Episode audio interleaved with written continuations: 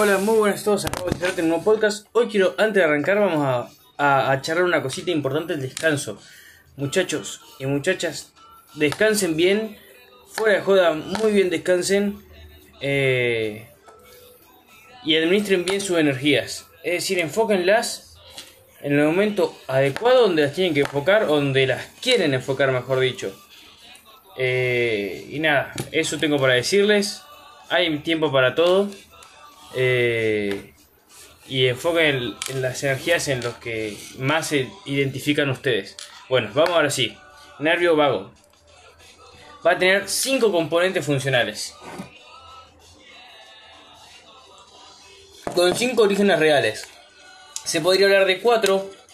eh, pero a mí me gusta hablar de cinco. Se podría hablar de cuatro porque eh, hay un origen real que va a salir a partir de un núcleo, eh, a partir de la porción más rostral eh, de cierto núcleo, eh, que se lo puede considerar un núcleo aparte. Gente que le dice núcleo gustativo, esta porción rostral del núcleo eh, solitario, y hay gente que le dice solamente núcleo solitario. Así es, hay gente que lo cuenta como 5 y gente que lo cuenta como 4. Yo voy a contar como 5. Bueno, vamos a darle 5 orígenes reales. ¿Por qué? Vamos a pensarlo. Porque viene a robar el oído externo, sensitivamente el oído externo junto al nervio, eh,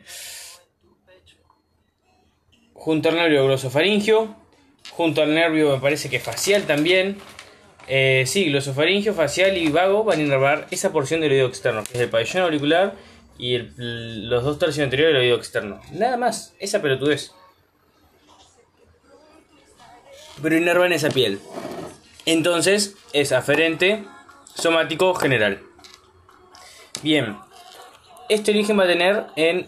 eh, este componente funcional va a tener origen en el núcleo espinal del trigémino, que se encuentra en el bulbo. Vamos con el siguiente. Hablando de aferencias también, vamos a tener dos más. Una hacia la lengua, porque inerva el eh, este es el vago, porque inerva el- la raíz de la lengua. Entonces va a tener aferente, visceral, especial. Eh, especial, sí, ¿no? Sí. Y acá es donde este componente funcional va a tener origen en lo que es la porción rostral del núcleo solitario o podríamos llamarlo también núcleo gustativo. O otros autores, los que nombran que solamente cuatro orígenes reales, lo llaman directamente núcleo gustativo. Al igual que la otra, el otro componente es, eh, sensitivo o la otra aferencia, la última que tiene, tiene tres aferencias y dos eferencias, que es las glándulas o las mucosas, recibir la sensibilidad de las mucosas, por ejemplo, de, la faringe, de la laringe, eh, o incluso de, de glándulas torácicas y abdominales. Sabemos que el vago llega hasta allá. Entonces, eh, este componente funcional va a ser aferente, visceral, general. Sencillo. Va a tener lugar en el núcleo solitario. Ahora sí, no la porción rostral. Bien, nos quedan los dos motores. Sería uno para donde hay que pensar qué inerva motoramente el, el vago. Bueno, inerva a los músculos intrínsecos de la laringe, por ejemplo. O también a, a los músculos de la faringe, por ejemplo, el constrictor de la faringe, como por el plexo faringio. Entonces, el plexo faringio también lo compartía o salía del nervio accesorio. ¿Se acuerdan que, que lo formaba junto al accesorio vago y glosofaringio, este plexo faringio? Bueno, y que el accesorio, el componente espinal, seguía al nervio vago hasta llegar a un núcleo. Bueno, es ese. Entonces va su componente para los músculos de la laringe intrínsecos, que son solamente propios están inervados propiamente solamente por el nervio vago, no por el accesorio en este caso, pero sí inervados por el accesorio también para los músculos de la faringe, junto también al glosofaringio, va a ser el núcleo ambiguo. Entonces el núcleo vivo va a tener. Va a, iner- va a darle inervación si se quiere a dos ítems. Intrínseco laringe, solamente nervio vago. Y, y, y los de la faringe. Por ejemplo, constrictor superior. Por el plexo faringio, que sería sumatoria de vago, accesorio y glosofaringio. Bien. La otra eferencia que nos queda, la última nervio vago, es parasimpática. ¿Para qué? Para las vísceras torácicas y abdominales. Porque sabemos que forma parte del plexo pulmonar, del plexo cardíaco, eh, del plexo celíaco, el nervio vago derecho solamente. Así que eh, nos falta este, este componente funcional, el parasimpático. ¿Que ¿Qué va a ser? Eferente, somático o visceral, ¿qué les parece? Visceral, bien. General, muy bien. Eferente, visceral, general. Es igual a parasimpático. Bien. Eh, y va a salir del eh, núcleo dorsal del vago. Muy bien. Excelente. Estamos bien. Bueno, tenemos origen aparente, origen real y componentes funcionales. Vamos con origen aparente. Van a emerger por la cara anterior del tronco del encéfalo, específicamente por el surco eh, preolivar junto al accesorio glosofaringio eh, va a estar entre el accesorio glosofaringio teniéndose superior al glosofaringio y inferior al accesorio eh, y bueno va a emerger va a salir por el foramen yugular junto a la carótida interna la vena yugular interna y los dos nervios que mencionamos previamente, glosofaringio y accesorio.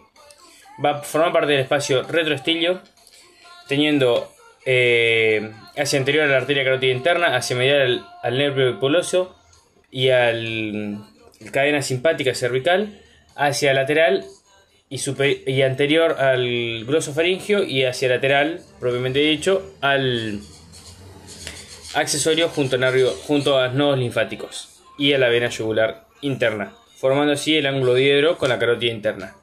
Bien, sale el espacio, perdón, me olvidé mencionar, antes bien sale del cráneo, da dos, nervios, los laringios superiores, y pasa también por dos ganglios, el ganglio yugular del, vago y el ganglio... Eh, ah, ¿cómo me olvidé esto igual, eh? Y el ganglio inferior, sensitivo inferior del vago. Bueno, sale de acá, del cráneo, de los dos laringios superiores que inervan a los músculos, eh, a las cuerdas vocales principalmente, y a un músculo que no me acuerdo cuál es, eh, pero uno solo, motoramente, de la laringe. Después va a inervar sensitivamente. Bueno, sin enredarnos en esto, espacio retroestilio, las relaciones que dijimos. Sale del espacio retroestilio, entra en lo que es la cavidad torácica dos relaciones diferentes para nervio vago derecho e izquierdo. Nervio vago derecho se va a separar la arteria carótida común, va a pasar eh, entre lo que es la arteria subclavia y el ángulo venoso, yóculo subclavio, y ahí va a dar un nervio, el nervio laringio recurrente.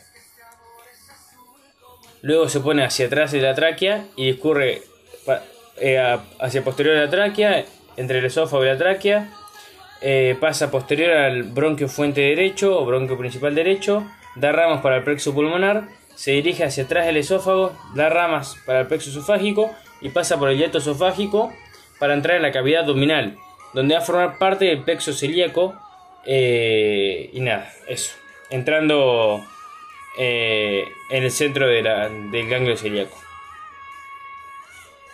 si no me equivoco. bien, Nervio vago izquierdo en cavidad torácica.